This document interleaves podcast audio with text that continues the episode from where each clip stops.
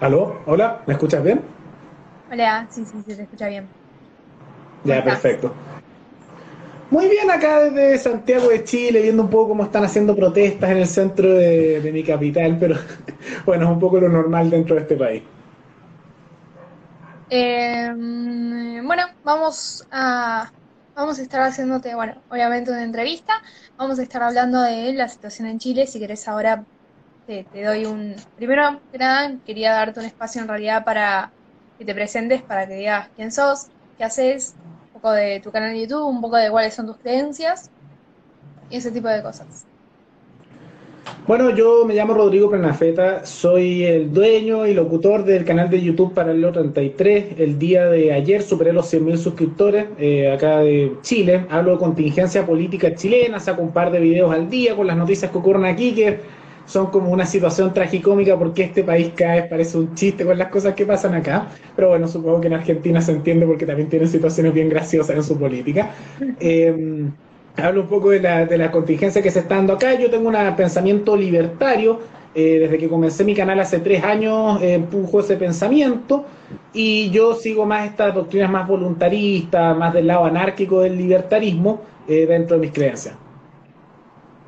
Genial, muchísimas gracias. Hablabas recién del, del anarquismo, de que sos un poco voluntarista. Quería preguntarte si sos, manejas un anarquismo más filosófico o pragmático o uno más político, uno que vos pensás que se puede aplicar en, la vida real, digamos? Yo creo que se puede aplicar en la vida real, pero me gusta pensar que también soy bastante pragmático. Ahora no creo que eso venga de la mano de participación política en sí, porque si hay algo que me he dado cuenta es que los que se meten en la política terminan corruptos en general o, o se tienen que influenciar en razón de sus electores. Pero lo que sí creo que funciona, y es en parte porque en mi país la izquierda lo hizo muy bien aquí, el tema de influencia mediática, cambio cultural y un poco el lobby, ¿no? Porque de qué, qué importa quién es el que es el candidato de qué partido es, si gran parte, y es crítica que se hace a los políticos, no tienen principios, simplemente se cambian de chaqueta cuando les conviene. Sergio Massa, un gran ejemplo en su país de eso. Entonces, si es conveniente para los políticos cambiarse hacia un pensamiento más libertario, lo van a hacer. Y para eso en realidad se nota que el cambio real no va de la mano necesariamente de tener alguien que se postula al cargo per se, sino que tú das un mensaje que influye lo suficiente como para que políticos que ya existen se den vuelta la chaqueta. Un ejemplo de eso es que aquí en Chile, en los 90 la centro izquierda privatizó varias empresas, todo esto que llaman el modelo chileno, que recuerdo que, que, en Argentina lo ejemplificaba mucho como ejemplo, recuerdo haber visto en entrevistas de Spert donde él hablaba muy bien de eso, eh, lo hizo la centro izquierda y ahora son mismos que privatizaban empresas y proponían incluso privatizar cosas como Codelco, que vino desde la centro izquierda, eh, son los mismos que ahora hablan de estatizar. Y son las mismas personas, no han cambiado nada, simplemente se adaptaron. Eh, porque gran parte de la política es como Sergio Massa, se adaptan al momento y se van cambiando de chaqueta dependiendo de lo que les conviene. Y por eso creo que más que tener cargos políticos, lo que es más pragmático para empujar mayores libertades, tanto a nivel personal como económico y mayor autonomía, eh, va de la mano de temas mediáticos, de temas de lobby y de, de hacerles creer a los políticos que es más conveniente para ellos empujar ideas libertarias. Y bueno, eso es lo que estás intentando hacer en el canal de YouTube, que como decía, un poco llegaste a los 100.000 seguidores. Eh, ¿Vos considerás que ahí estás dando la batalla cultural? ¿En las redes sociales es una parte importante? ¿O con mediático te referís a más televisivo? Es multifacético. Yo creo que los enfoques siempre en todas las cosas no son de una sola área. Los, mejores ataques en todo ámbito, las mejores estrategias son las que tienen distintos frentes. Y yo creo que aquí es lo mismo. Un área es el de las redes alternativas, eso funciona. Pero también funciona, y es el área más importante, el de los medios tradicionales. Ahora, ahí en parte, por ejemplo, en Argentina ustedes tienen un mejor ejemplo, porque los invitan a distintas figuras de carácter más liberal a distintos canales de televisión luego de repente les dejan escribir columnas. Eso en Chile es una cosa que no ocurre demasiado. Eh, por ejemplo, Axel Kaiser, que es el mejor ejemplo que ustedes conocerán, eh, casi no aparece en la prensa aquí, entonces no, no es muy conocido. Eh, bueno, es conocido, pero no es muy tomado en cuenta, no aparece regularmente en canales de televisión, como puede ocurrir en su país con distintas figuras. Además, aquí hay pocas figuras, en su país hay varias, algunas que conocerán más ustedes que nosotros. y entonces creo que tiene que ser un enfoque multifacético. Ahora, yo estoy en YouTube también cada cierto tiempo doy charlas en universidades y, participo en un, canal de televisión tradicional que me invitan eh, con, los programas y para hacer análisis político, pero regional, en el sur de Chile, en la región de Magallanes, pero para hacer realmente cambios culturales primero habría que llegar a otros medios más masivos de comunicación, como aquí sería Canal 13, eh, Televisión Nacional, Mega, distintos canales que son los con más visitas y vistas en televisión a nivel general. Ok, sí, bien. No sé si... Ah, no, no. Em, recién hablabas de las protestas que están pasando ahora en Chile, no sé si querés explicar un poco. Bueno, aquí protestan siempre, no, es como que haya un tema particular. Ni siquiera estoy seguro por qué están protestando hoy día. Vi que hay como unas 500 personas que en la Plaza Baquedán, donde sacaron estas fotos medias icónicas cuando fue el tema del estallido y que dieron vuelta al mundo, están ahí, hay enfrentamientos con la policía, con carabineros. Ni siquiera sé por qué están marchando, solo vi las noticias que salía ahí una manifestación como con 500 personas y hay enfrentamientos. Y uno lo ve y dice, ah, ya, ok, están marchando de nuevo. No, no, no es como, como que haya necesariamente un motivo, pero aquí regularmente hay manifestaciones por distintas cosas y son distintos grupos. Eh, cuando la constituyente funciona, muchas veces van a hacer presión con manifestaciones. Entonces, es una cosa más bien regular, que, que, uno ya se termina acostumbrando. En algún momento uno se llega a sorprender, pero después, como es algo más o menos seguido, al menos en Santiago, donde estoy yo, que es la capital, en las regiones no pasa tanto eh, uno, uno le agarra costumbre. Eh, bueno, decías recién, están todo el tiempo marchando, eso es algo que acá en Argentina, digamos, para comparar un toque, no es que no pasa porque sí que hay marchas y manifestaciones, pero yo considero que somos víctimas de un conformismo político increíble y aplastante. Eh, y te quería hablar, decís, están todo el tiempo marchando, y bueno, el estallido social de 2019 te quería decir, recién me dijiste, sos anarquista. Em, ¿Qué consideras, de, primero que nada, del conformismo político, que me estás contando que quizá no son tanto, no, pasa tanto ahí en Chile, eh, pero qué consideras primero que nada de las, de las protestas de 2019 y también de eso, de, del pueblo saliendo y quizá relacionarlo con la democracia? Bueno, yo diría que en Chile hay un espíritu un poco más bravo que en otros países. Por ejemplo, aquí con las manifestaciones quemaron iglesia, o siempre que hay una manifestación saquean algo. No sé si, en otros países será así, pero aquí es normal que haya alguna clase de destrucción. Y, yo no diría que aquí sí, se quejan con lo del cambio, pero al mismo tiempo son muy conformistas, una mezcla media rara. Yo diría que en Chile se da esa dicotomía rara del dicho que dice que todo cambia para que no cambie nada. Es, como un poco lo, lo que se da en Chile. Porque al mismo tiempo que la gente sale a manifestar, si se queja por muchas cosas, muchos tienen molestias que son legítimas, otras no, pero en gran parte sí. Al mismo tiempo, si la televisión dice algo, le hacen caso. Entonces, por ejemplo, aquí casi no ha habido rechazo al tema de las cuarentenas.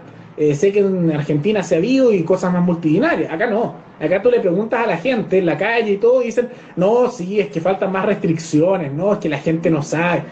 Y es así, o sea, la, la, población sigue muy al pie de la letra lo que dice la televisión. Entonces, gran parte incluso de las cosas que a veces se empujan no es porque haya una cosa espontánea per se, en que la ciudadanía elige espontáneamente su idea, sino que muchas veces son un poco dirigidos por medios, por eso aquí influye mucho. Al mismo tiempo se revelan, pero en razón a un conformismo siguiendo lo que dicen medios tradicionales. Y respecto a las manifestaciones que comenzaron en octubre del año 2019, y que es un proceso que en realidad seguimos en él, en Chile, yo diría que hay que hacer una distinción primero. Por un lado, con la cantidad de gente que había, eh, es inevitable decir que muchas personas justamente fueron por un tema espontáneo también. La gente quería cambios. Ahora, no sabían muchos cuál era la solución a ese cambio. Por ejemplo, mucha gente estaba molesta por temas de salud. Ahora, ¿cuál era la solución que querían? No, no, no estaban muy seguros, simplemente querían una solución. Pero después grupos de interés más organizados, que la izquierda hizo bien su trabajo, eh, se tomaron un poco esos temas. Pero al mismo tiempo que un porcentaje grande de la población estaba molesto por distintas materias, que yo creo que es legítima las molestias que tenían, también había grupos más pequeños, organizados, que se encargaron de hacer violencia. Eh, bueno, en todos los países noto que hay ese tipo eh, de grupos. aquí, por ejemplo, el metro de Santiago fue quemado simultáneamente el mismo día, cerca de más de 50 estaciones de metro. Y y por mucho que haya manifestaciones que salen gente de distintos lados, yo todavía no puedo convencerme con el argumento de que espontáneamente te quemen 50 estaciones de metro al mismo tiempo, en la misma hora. O sea, e-, es raro. O sea, puede ser que un paro hubiera una coincidencia, si hubiera mucho disturbio, pero más de 50 me parece dudoso. Entonces se dio un poco esa dicotomía en que había estos grupos pequeños organizados y había estas otras personas que se manifestaban porque querían cambio. Y al final esos cambios se querían dar en temas de salud, seguridad, el tema de la pobreza, etc. Y no el tema de la constitución el que estamos hablando ahora, pero discursivamente a través de los medios y también por los políticos encauzaron todas esas peticiones, a veces incluso contradictorias, pero de molestia general, en un punto común que decían, no, es que en la constitución se arregla todo, que esto es culpa de la constitución. Entonces todos apoyaron después el tema de la constitución y, arrasó aquí la, eh, el apruebo, que se fuese un 78% del electorado que votaron por ello, de aquellos que participaron y ahora estamos en ese proceso, aunque yo diría que bastantes personas se están dando cuenta que la, que la convención constitucional es un poco, es como un chiste andante porque se andan subiendo el sueldo, piden más plata para asesores, se insultan, o sea, no, no, están haciendo nada de lo que la gente supuestamente quería hacer como cambio y por eso está habiendo un poco de decepción, pero estamos en mitad de todo ese proceso. Eh, bueno. si querés hablamos un poco de, la, constitución, de la convención constituyente. Em, primero que nada, lo, quiero orientar un poco, si no te molesta, a esto del anarquismo y todo eso, si no te molesta, quería preguntarte en sí, ¿cuál pensás que es el rol de una constitución en la sociedad, eh, vos como anarquista? No haría existir. O sea, yo estudié Derecho y, lo voy a repetir aunque sé que suena impactante. La constitución es un papelito. Y el papelito no te asegura nada a favor o en contra. O sea que en el papelito pongamos no se puede hacer esto. Uno dice, ah, qué bonito, el papelito dice que no se puede hacer esto. Y en el momento en que los políticos o grupos de personas se dan cuenta que hoy no le tengo que hacer caso al papelito, el papelito no sirve para nada. Entonces, hay mucha pelea por eso y y en realidad yo creo que no, no tienen sentido de ser. La única razón por la cual las constituciones la gente las respeta es porque están acostumbrados y creen que hay que respetarlo, pero en la práctica es un papelito.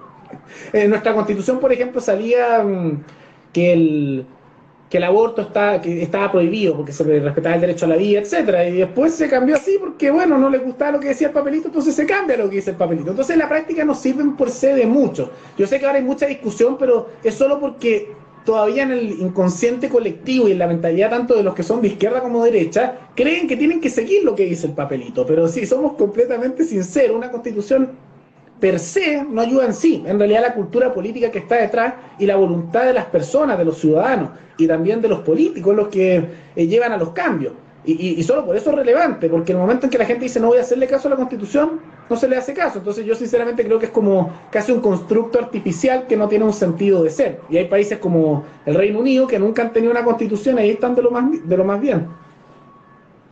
¿Y cuál pensás que es el rol de la ley en general? Vos como abogado, ahora yo no, no sabía que habías estudiado abogacía, vos como abogado, ¿cuál pensás que es el rol de la ley eh, sobre los ciudadanos, tipo, actualmente? Bueno, depende un poco del camino que uno siga en temas legales. Yo soy un poco más just naturalista, yo creo un poco en el derecho natural. Entonces yo creo que la verdadera ley es aquella que es de acuerdo a, la razón, podríamos decir. El derecho a la propiedad, el derecho a la vida, la libertad de expresión, que son derivados un poco de ese derecho inherente a uno, que es la propiedad sobre sí mismo, hay una serie de cosas. Y en la práctica la ley uno se da cuenta cuando estudia derecho, porque antes uno no tiene esa concepción, te das cuenta que las leyes no siempre tienen sentido, la mayoría de las veces no lo tienen. Que, en general, en realidad, como las leyes son escritas por políticos, guiados por intereses de turno, grupos de interés que, que hacen lobby de repente para eso, las leyes son contradictorias, las leyes no tienen mucho sentido, y a veces las leyes las siguen cuando quieren, porque pasa que a veces uno dice, oye, estas dos leyes son contradictorias, ¿cuál vamos a seguir? Ya conviene esta, vamos a usar esa. Entonces, al final, no es una cosa muy estructurada. Y al igual que el tema de la constitución, las leyes se respaldan por un tema de creencia cultural en que la gente cree que las tiene que seguir, y para aquellos elementos disidentes que no quieren seguirlas se utiliza la fuerza. Pero al final, si se justifica con una ley, vienen parte del consenso ciudadano de que es una ley justa. Y por eso en realidad yo creo que las leyes en sí deberían ser pocas, porque son pocas las que entran dentro de esa categoría.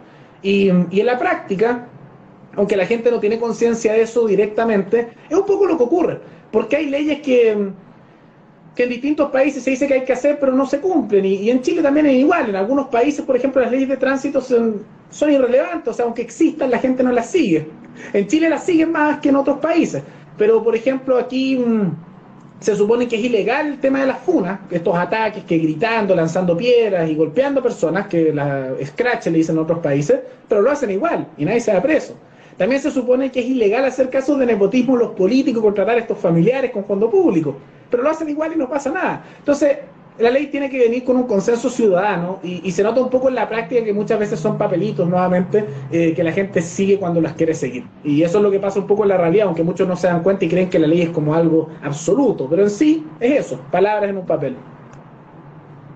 Eh, preguntó Gonzalo Bloom sobre, hablas justamente de consenso, eh, sobre la posibilidad de una constitución consensuada en una comunidad anarquista eh, dice, un gobierno consensuado podría regirse por una carta magna. ¿Qué opinas al respecto? Es que no sería una constitución per se, las constituciones son más bien inherentes a los estados, sería un contrato que sería solo vigente para las partes firmantes. Porque al final la constitución parte muchas veces de este consenso de, de Rousseau, del, ah, ¿cómo se llama esto? El tema del contrato social, que como que justifica que por supuestamente un acuerdo originario, posteriormente y ciertas reglas que se mantienen a posteriori. Pero eso, bueno, si, uno estudia derecho se da cuenta que eso no tiene mucho sentido, porque cómo vas a consentir supuestamente a alguien generaciones después con algo que supuestamente consintió en el pasado. Y en la práctica las constituciones nunca han sido consensuadas, siempre son eh, un poco impuestas por la fuerza.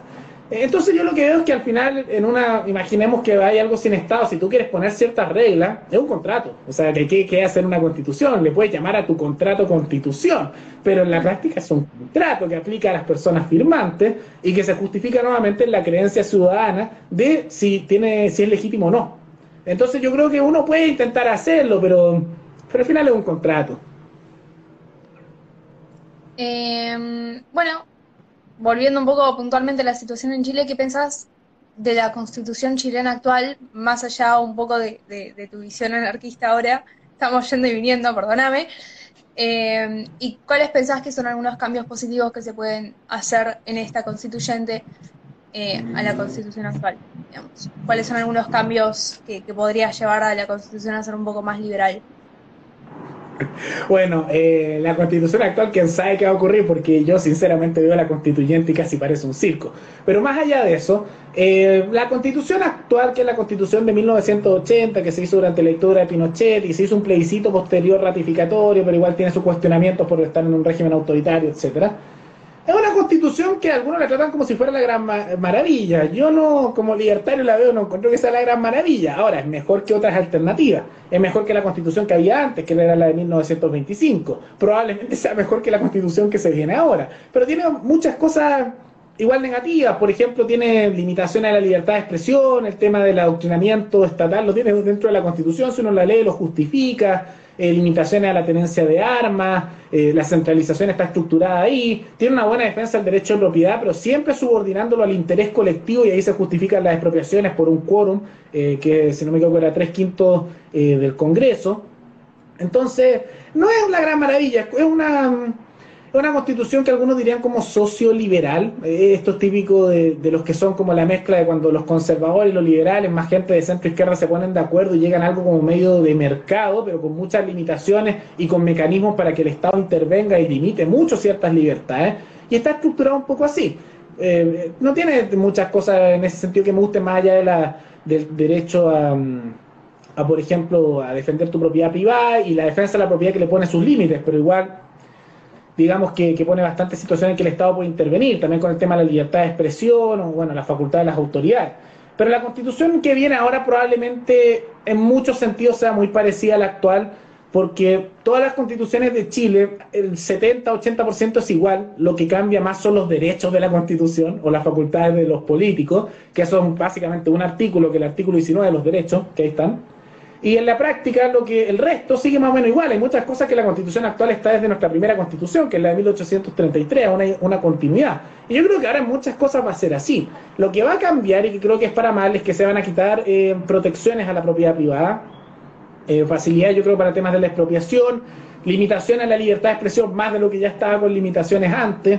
Eh, el derecho a la vivienda, mayor intervención estatales, eh, establecida en la Constitución, probablemente la inclusión del lenguaje inclusivo dentro de los artículos, porque hay mucho de eso en, esta nueva constituyente. Y si hay algo positivo que se puede rescatar de eso, es que hay un impulso muy fuerte descentralizador por parte de los constituyentes, especialmente los de izquierda también, porque los derechas defienden un Estado unitario centralizado y quieren poner temas de democracia participativa a nivel local y descentralizar el poder porque muchos son de regiones y hay un resentimiento con la capital. Entonces quieren esa autonomía prácticamente total para organizarse a nivel local. Ahora yo creo que eso es bueno. Lo que ellos quieren implementar con esa autonomía es algo muy colectivista, que es malo, pero el principio de, lo de fondo, que es lo de la autonomía local, me parece bien porque permite organizarse en comunidades más locales y logra hacer cambios políticos más sencillos al tener que convencer solo un territorio local en vez de hacerlo a, a nivel nacional. Pero eso sería como lo único destacable, porque lo otro es lo del el ecofeminismo, el socialismo verdadero que quieren implementar algunos, las mayores colectivizaciones, a todo lo otro es medio negativo. Eh, bueno, recién hablabas de la derecha que, quiere implementar algo más unitarista y a mí me parece, me parece relevante hablar de la situación de la derecha en Chile porque es el único país, vos, yo no sé si vos considerás al anarquismo de mercado como algo de derecha o de izquierda. O sea, no sé si te consideras a vos mismo como de derecha siquiera, no, pero... No. No, ok. No. Sí, está bien. ¿Querés? No, no, no, no, no, es que no, no lo considero así porque yo antes pensaba que el libertarismo era una cosa de derecha, pero porque pensaba ya la contraposición de dos posturas, así si el colectivismo es una, el individualismo es lo otro, Después me terminé dando cuenta que era lo que ocurría en la práctica, y en la práctica la derecha es como todo lo que es anti-izquierda y sería, y por eso tienes a los nacionalistas ahí, que son igual súper colectivistas, o a los conservadores, que la economía les importa un rano con tal de defender algunos temas morales y se pueden poner también súper autoritarios, eso lo he visto en mi país. Entonces, yo creo que el libertarismo va más allá de eso, incluso citando a Rothbard, Rothbard pedía que el liberalismo era la izquierda original por haber justamente rechazado el status quo monárquico, y yo creo que el libertarismo es una cosa aparte, que empuja las libertades de manera transversal y un rechazo a la autoridad. Entonces yo, yo lo clasifico como algo distinto. Ok, bueno, eh, me das aún más pie para esta pregunta, y es que la, la pregunta es, Chile es un país que actualmente está orientado a la derecha, y es quizá uno de los que están más orientados a la derecha, bueno, no sé, de, toda la región. Podemos decir uno de los que están orientados a la derecha. Mi país, por ejemplo, no lo está. Em, ¿Pensás que este año es año electoral, no me acuerdo si lo mencionamos o no? ¿Pensás que se está volcando a la izquierda más que nada con esta constituyente? Eh, ¿Y pensás, vos considerándote libertario y no de ninguna sección, digamos, ni de izquierda ni de derecha. ¿Pensás que esto es un riesgo o un alivio? ¿Lo pensás como algo, lo pensarías como algo positivo eventualmente, teniendo en cuenta que tenemos una derecha conservadora y bastante estatista en tu país? Es, caótico más que nada. Ahora, en ese caos, como siempre, donde hay caos hay una oportunidad. Yo creo que hay una oportunidad siempre enorme donde hay situaciones caóticas. Y, y para el libertarismo también siempre hay una oportunidad en medio de eso. Eh, yo diría que históricamente Chile es un país muy socialdemócrata, muy de centro, esa es su tradición histórica desde siempre. Eh, era como la versión un poco más moderada de Argentina, incluso cuando ustedes tenían lo del peronismo a full, nosotros éramos lo mismo, pero versión moderada. Aquí siempre ha sido muy centrista el país, incluso ahora se nota un poco en los discursos. La pregunta es dónde se ubica ese centro, ¿no? Y había una estructura más bien socioliberal con tintes socialdemócratas, cada vez más socialdemócratas que se implementó desde los 80 con los Chicago Boys, pero después cada vez elementos más socialdemócratas. Es como una socialdemocracia de mercado más que nada. Y, y yo diría que hay un cambio cultural fuerte hacia la izquierda y un porcentaje es porque ha habido mucho discurso mediático de la izquierda y también en los colegios había mucha participación, pero más que ser necesariamente para el amplio grupo de la población, no para las minorías más radicalizadas, eh, no más que ser un tema de pro izquierda, yo lo que me he dado cuenta es que más que ser un tema pro izquierda es que la mayoría de la población es antiderecha. Y como ven que la, última, la única alternativa a la derecha es la izquierda, se van para allá. Y yo lo que he notado es que a medida que, por ejemplo, uno da el discurso libertario, siendo consecuente y criticando al lado y lado, porque a veces los libertarios solo critican a la izquierda y no veo nunca ni una crítica para la derecha.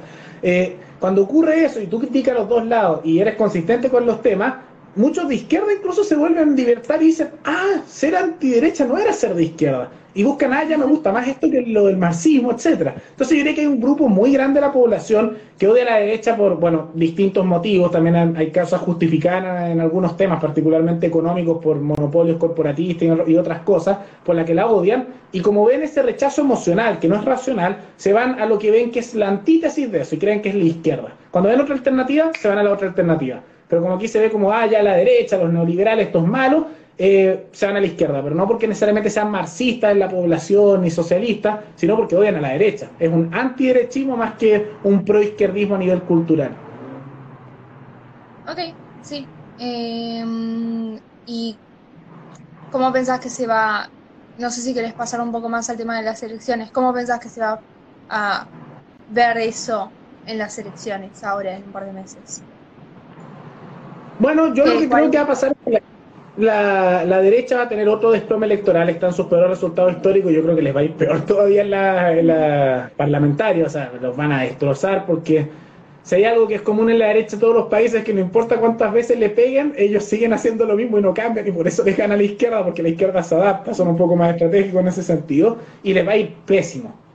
Ahora, lo que yo estoy viendo también es que eso va a significar un aumento de la izquierda, particularmente la lista del pueblo, que es como la izquierda independiente, pero que se dicen que no son ni izquierda ni derecha, nuevamente el tema y que la gente quiere distanciarse, porque también muchos odian a la izquierda, pero a la derecha igual. Y veo una oportunidad eh, de que surjan otras alternativas, particularmente está creciendo mucho y se acaba de convertir en el tercer partido más grande a nivel nacional en tan solo unos meses, eh, una cosa que se llama el Partido de la Gente, que se clasifican como ni izquierda ni derecha, pero tienen un discurso que es una mezcla de discursos libertarios con algunas cosas socialdemócratas, y no son conservadores, y están creciendo así como locos.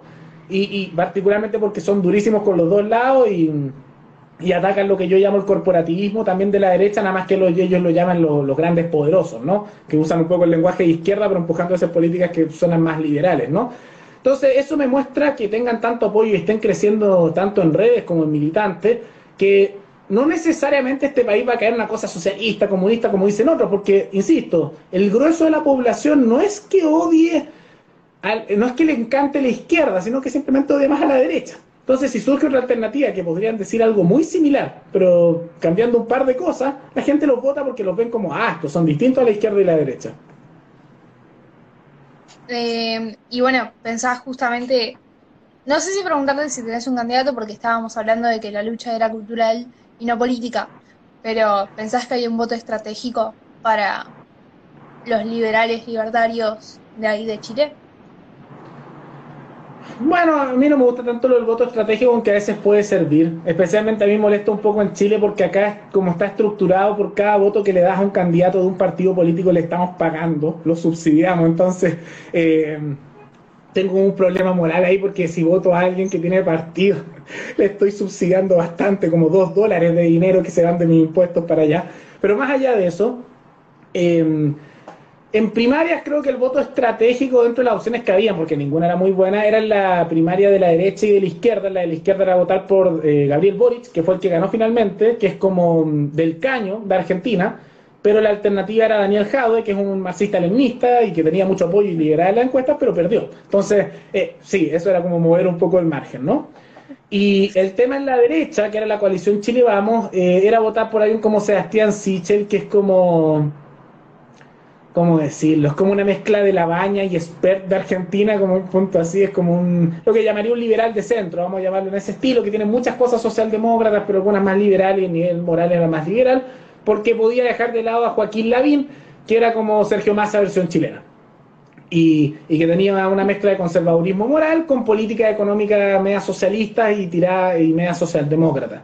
Y eso ayudaba en parte creo que para los libertarios porque el Sichel está logrando destruir un poco esa derecha más antigua y se está alejando de los pinochetistas, de los conservadores y los nacionalistas. Y a medida que eso ocurre, me he dado cuenta que mientras más la derecha se hunde, eh, mejor entra el discurso libertario porque lo, disocian menos, justamente las dos cosas se separan, y también me he dado cuenta que si la derecha es muy fuerte, aunque son menos perniciosos cuando gobiernan que la izquierda, igual destruyen el mensaje libertario eh, al tomar el poder. Y eso está pasando un poco ahora en Perú, que cuando ahora que se están poniendo más autoritarios allá por el tema de Pedro Castillo, la derecha está intentando aplastar incluso a los libertarios diciéndole que son libertinos, libertinaje de mercado, no, inmorales, y sale toda esa cosa conservadora religiosa. Entonces creo que esos eran los votos estratégicos en primaria.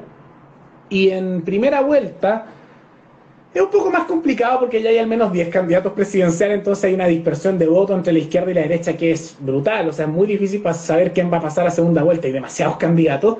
Eh, pero más allá de eso, yo creo que las opciones menos malas y que tienen posibilidad de salir electa es o sea, Esteban Sichel, que sería la opción más mala entre la otra alternativa, o Franco Parisi.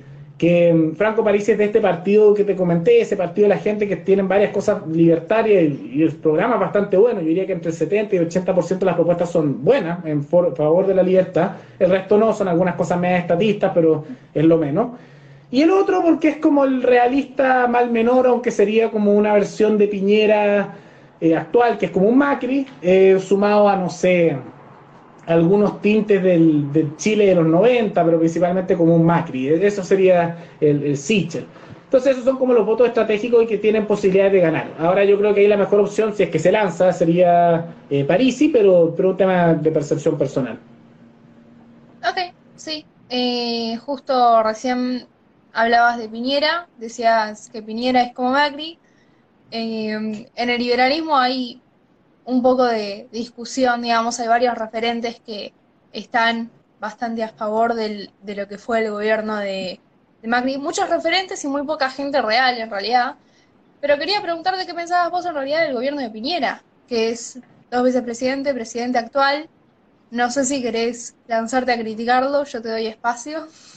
Sí, no, mira, la mitad de los videos de mi canal deben ser crítica a Piñera. Creo que es uno de los peores presidentes que ha tenido Chile en su historia por el manejo político, por las destrucciones culturales que generó, eh, por la falta de negociación que hace. O sea, gran parte, aunque no tiene la única responsabilidad, pero gran parte de lo que ocurre ahora en Chile es por culpa de Piñera, porque incluso en su primer gobierno, todo esto de las manifestaciones antes en Chile no era normal. Y empezó cuando Piñera, en su primer gobierno, había unas hidroeléctricas que se estaban construyendo en el, en el sur de Chile, si no me equivoco, era Hidroaicén, y se manifestaron 15 personas. 15 y Piñera llamó y cortó el proyecto. Y antes no había casi manifestaciones. Y después que pasó eso, ahí ya, empezó como el, primer dominó que cayó para que empezara a darse toda la situación actual. Porque ahí se dieron cuenta, ah, si hacemos manifestaciones nos van a, tomar en cuenta, porque antes los gobiernos de centro izquierda, la gente si se manifestaba los ignoraba, les daba exactamente igual. Entonces la gente no lo hacía mucho y había un tema un poco más reformista. Pero después de Piñera, cuando empezó a hacer eso, bueno, ahí, empezó un poco todo ese nivel de decadencia. Y Piñera en parte creo que lo hace porque es un empresario bien corporativista, o sea, tiene unas cosas bien irregulares. Hay una cosa con el Banco de Talca que hizo en los 80, que la justicia lo buscó y él estuvo prófugo. O sea, una persona más o menos y que tiene vínculos con el Estado, eh, mucho de lo que llamarían empresarios, tal vez en Argentina algunos y, que se vendió como una derecha conservadora, pero como eficiente, que va a dar trabajo, no liberal, sino como conservador, que va a traer trabajo, ese fue su discurso, pero siempre Piñera ha tenido como una necesidad y tal vez una cosa psicológica de ser apreciado, de ser querido. Entonces siempre trata de ceder cuando lo presionan para decir que hablan bien de él en los medios. Entonces cuando lo presionan en las marchas, él empieza a ceder y ceder y ceder. Y después, ¿qué ocurría? Ah, presiona más y cede más y cede más y cede más. Y como era el presidente, la derecha entera se subordinó detrás de él y se empezó a mover el arco cultural y político cada vez más hacia el colectivismo. Por eso creo que es uno de los peores presidentes que ha tenido nuestro país. No el peor, pero es uno de los peores. Eh, preguntan, yo igual iba a hacer esa pregunta, pero preguntan tu opinión sobre Cast. Eh, tengo una muy mala opinión de José Antonio Cast en general. Yo lo apoyé en su momento, hace algunos años, cuando estaba comenzando este tema de YouTube particularmente por una serie de cosas. Primero porque está ese discurso que ahora me doy cuenta que fue un error terrible, de que no, que los libertarios hay que aliarse con la derecha, hay que ser pragmático, es lo mejor. Y al final, ¿qué termina ocurriendo? Te terminan aplastando ideológicamente, los usan y después los libertarios cuando sale algo mal los desechan en el primer intento como un intento de, no manchar la imagen del resto de la derecha. Eso lo veo en todos los países. Pero más allá de eso, eh, por un lado creo que tienen nulas posibilidades de salir electo también creo que su defensa de la libertad de mercado, porque las libertades personales no las defiende, es muy conservador, eh, es hipócrita, particularmente porque tiene diputado en el Congreso, que es el diputado Urrutia, y a pesar de que dicen que no, vamos a bajar los impuestos, etcétera, no han presentado jamás ni un proyecto de eso. Cuando ha habido votaciones para alzas de impuestos, su diputado votó a favor de subir los impuestos a las plataformas digitales de 0 a 19%. Cuando fue toda esta situación de mm, crisis en Chile, con muchas pymes quebrando, eh, dijo que no había que darle nada a las pymes, que entiendo por los, subsidios bien, pero que había que subsidiar a grandes corporaciones con dinero los impuestos, la TAM la quería subsidiar y ese proyecto sí lo presentaron y afortunadamente se rechazó de manera transversal porque muchos decían, ¿cómo puede estar subsidiando una corporación gigante con vínculos con el Estado por subsidios de antes? y dejar que las pymes quiebren. Entonces muchos lo rechazaron como una cosa un poco rara, tomando en cuenta que aquí el 85% de, de la, del trabajo por pymes. Entonces yo viendo eso, veo que usa mucho y hace buen discurso porque es carismático el tema de la libertad económica y como que te trata de mostrar ese discurso, pero en la práctica, viendo sus proyectos de ley y viendo el congresista que tienen, votan totalmente lo contrario. Entonces yo no creo que sea una, buena alternativa. Y bueno, otra persona que en realidad ya la habías mencionado es que se considera acá como, desde acá se lo ve como liberal o libertario, es Kaiser. No sé si también querés opinar de él algo. Axel Kaiser, ¿no? Bueno, Axel Kaiser ya no es muy relevante en política nacional. Yo diría que hace una década aparecía más en la televisión, en programas. Ya no. Eh, incluso yo creo que se nota que no está muy feliz con el resultado de lo que hizo porque después del tema del estallido yo noté como en Axel Kaiser casi como que se empieza a ver un poco más deprimido. O sea, se nota hasta en sus videos que hace como que está más eh, demacrado casi a nivel de aspecto, que yo creo que es porque él advirtió muchas de estas cosas y no le hicieron caso. Y, yo diría que, mm, que, él cometió un par de errores. Primero es que fue muy técnico, siempre hablando mucho con datos, y, algo que uno va notando y que la izquierda es muy bueno es que los datos son irrelevantes. O sea, eso que el dato mata relatos es mentira. Mentira, o si no la izquierda se habría muerto hace tiempo, ¿no? Eh, eh, el relato, el relato es lo que mata cualquier cosa. Los datos son irrelevantes al momento de convencer gente. Algunos se van a convencer, pero son la moral, eh, las emociones, concepciones de justicia lo que mueve a la población no datos, no porcentajes del PIB, no hablar de prosperidad respecto de porcentaje de Producto Interno Bruto, etcétera. Porque una persona que siente que podría estar mejor o que está más o menos, y tú le dices, no hemos mejorado mucho porque mira el PIB, le da exactamente igual porque dice, oye, me da igual, yo quiero estar mejor. Entonces lo ven un poco el tema así. Creo que, que eso fue un error y, y, noto que en el último tiempo ha cambiado un poco el discurso para darle ese enfoque más emocional, que creo que es el correcto. Pero también pasa que aquí en Chile no lo escuchan y no lo toman en cuenta. Incluso pasa que si tú citas a Kaiser inmediatamente, la gente, no importa lo que digas, te lo rechazan inmediatamente. Y la pregunta es ¿por qué? Y es parte por ese antiderechismo. Como Axel Kaiser critica mucho a la izquierda y a la derecha no le dice prácticamente nada y se asocia mucho con la derecha, no lo toman en cuenta, no lo pescan. Probablemente si él dijera lo mismo, pero fuera igual de crítico con la derecha que con lo que es con la izquierda, que es bien duro con la izquierda, eh, hasta lo invitarían yo creo más a programas de televisión y cosas así y tendría más influencia. Pero es un tema de percepción, porque insisto, la gente se guía más por percepciones emocionales y morales que por temas de datos. Entonces tú puedes decirles lo mismo que dice Axel Kaiser, pero si te perciben como que eres partidista de la derecha, no te toman en cuenta. Y él podría decir lo mismo, y, y si critica a los dos lados, y lo tomarían en cuenta. Eh, eso lo noto un poco mucho porque mm, es un poco el caso que me pasaba a mí. Yo antes criticaba más solo a la izquierda, que creo que muchos parten así, y después me puse muy crítico también con la derecha. Y de que me puse más crítico también con la derecha, empecé a convencer a mucha gente que me decían que eran comunistas, socialistas, anarquistas, socialdemócratas, y que se empezaron a volver libertarios, porque decían que antes, ¿cómo iban a pescar a alguien que, y cito sus palabras, era un facho, que eso lo criticaba a la, a la, a la izquierda. Entonces, por un tema de objetividad, eh, creo que ahí falló un poco Axel Kaiser en criticar más a la derecha, no los criticó demasiado. Y las críticas que le hacía era como en no ser más eficientes contra la izquierda. Entonces con eso yo creo que su mensaje llegó menos. Y creo que hizo su labor, pero, pero no fue el camino adecuado. Em, bueno, estamos en los últimos cinco minutos. No sé si te parece que hagamos una especie de ping-pong de preguntas, que son preguntas que fue, fueron dejando por acá. Tipo, respuestas cortitas, un par de preguntitas, no mucho, y ahí cortamos. Primero que nada, mucha gente te está, te está preguntando opinión de mi ley, que es básicamente como que dice pero acá. Eh, así que nada, primera pregunta, opinión de mi ley. Respuesta corta, eh, tenía muy buena opinión antes, pero a medida que se ha metido en la política y viendo las cosas que ha dicho a veces, se me ha ido cayendo bastante. Ok. Eh, segunda pregunta, estaban preguntando sobre el indigenismo en Chile. No sé si sabes algo, si querés opinar al respecto. Ah, sí, bueno, es algo corto que voy a decir porque esto podría dar para mucho, pero es un poco esta pensamiento que se ha instaurado en la Araucanía y que ustedes le está pasando en la Patagonia, de grupos, particularmente de la etnia mapuche, eh, que buscan separatismo basado en temas étnicos. Entonces tiene como una cosa etno-separatista y con una fuerte influencia colectivista, particularmente doctrina socialista y comunista. Acá hablan, por ejemplo, que son marxistas, indigenistas, anticapitalistas, antineoliberales. Eso en rápido. ¿Y qué opinas al respecto vos? Bueno, no me parece muy positivo, una ideología súper colectivista. A mí no me gusta el nacionalismo de ningún tipo y, nacionalismo étnico es de los que menos me gustan porque son ver en razón de una etnia, así como no, los, mapuches o, de repente algo así como, no sé, la, etnia aymara o, la castriza, dirían en Perú, o distintos grupos, creo que es muy peligroso y se basa en eso a esos genocidios masivos que han ocurrido por temas étnicos. Así que negativo. Claro, eh, vos recién igual estabas hablando justamente del federalismo y lo veías como algo positivo, por eso te preguntaba más en el término de, bueno, el separatismo, es un, es un estado más pequeño.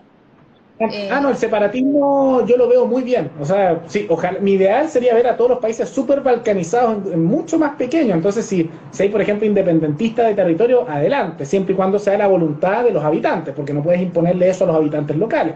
Pero eso del etno, eh, nacionalismo lo encuentro bien malo y particularmente el indigenismo es una vertiente bien peligrosa porque también son bien violentos y en Chile han matado personas. El caso Luxinger Macay, una pareja que los quemaron vivos hace años y ahí incluso está la llamada hacia la policía que se escucha lo desesperado que está en una situación terrible. Entonces, es negativo el indigenismo chileno.